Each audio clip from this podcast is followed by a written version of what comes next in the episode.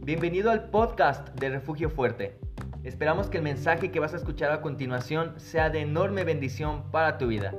Y no olvides compartirlo, todos necesitamos escuchar de Dios.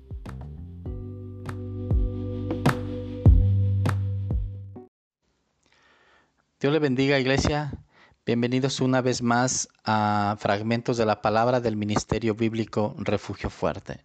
En esta ocasión quiero hablarle acerca del título escrito en la cruz de Cristo.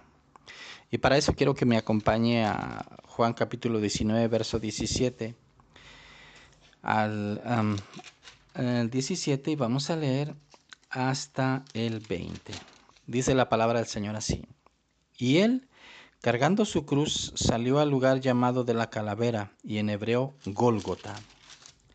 Y allí le crucificaron y con él a otros dos, uno a cada lado y Jesús en medio. Escribió también Pilato un título que puso sobre la cruz, el cual decía Jesús Nazareno, Rey de los judíos.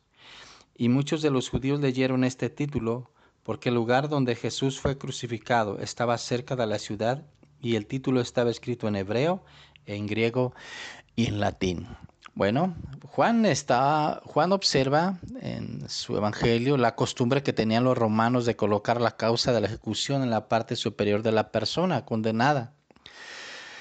Pilato mandó que fuera escrita en tres idiomas, en hebreo, en griego y en latín, según la palabra de Dios, de tal manera que todas las personas que pasaban por allí pudieran leerlo. La pregunta entonces es, ¿por qué Pilato mandó poner este letrero? es más bien este título ahí. Bueno, en principio, porque era la causa por la que los judíos habían entregado a Jesús ante Pilato y porque y por la que éste le había mandado crucificar. Sin embargo, hermanos, podemos pensar también que el gobernador romano Pilato estaba molesto porque los dirigentes judíos acababan de ganar una victoria sobre él al forzarle a crucificar a Jesús. Él no quería, recuerdan que para él era inocente, pero eh, los dirigentes judíos ganaron esta, esa victoria sobre, sobre Pilato, haciendo y forzándolo a que crucificara a Jesús, sabiendo Pilato que Jesús era inocente. Así que el letrero en la cruz era muy probable que lo hizo o, que mandó escribir este título a modo de venganza personal y expresando así el cinismo de los judíos que acaban de crucificar a su propio rey. De este modo, curiosamente les estaba diciendo a los judíos que habían renunciado a sus esperanzas mesiánicas, es decir, a sus esperanzas de recibir al Mesías enviado de Dios, lo que sin duda la verdad es que era cierto. Los judíos al crucificar a Jesús habían renunciado a todas esperanzas de, un, de, de, recibir al Mesías y constituía, la verdad, un terrible suicidio nacional. Pero bueno, los dirigentes judíos decidieron esto. Por, supuesto entonces que los principales sacerdotes entendieron las intenciones de Pilato y rápidamente le reclamaron que quitara ese título, algo que el gobernador romano se negó a hacer. Ahí mismo en el Evangelio según San Juan capítulo 19 versos 21 y 22 dice la palabra del Señor así.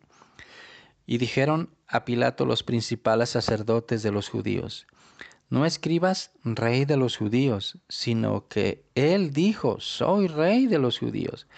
Respondió Pilatos, lo que he escrito, he escrito. Y así quedó.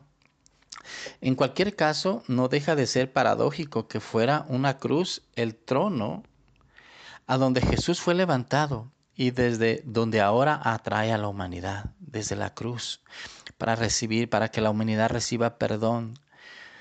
Pero siendo eh, el nuestro un mundo pecador y rebelde contra Dios, no había otra forma de establecer su gobierno en esta tierra, sino solamente a través de la cruz, hermanos. Y no olvidemos que la cruz es el lugar donde los pecadores, enemigos de Dios, somos reconciliados con Él. Y es también allí donde queda fuera toda duda del amor que Dios tiene por la humanidad y que logra conquistar aún los corazones más endurecidos. La cruz también es el punto de encuentro entre el hombre pecador y el Dios santo. Entonces, hermanos, Jesús no tan solo es rey de los judíos.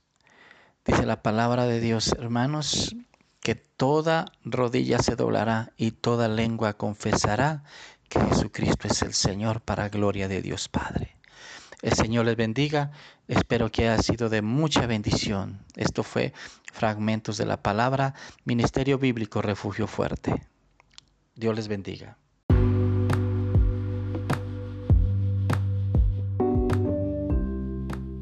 Gracias por acompañarnos hasta el final de este mensaje. Te recomendamos escuchar otros episodios que tenemos en nuestro canal y de igual manera mantente al pendiente de nuestros próximos episodios.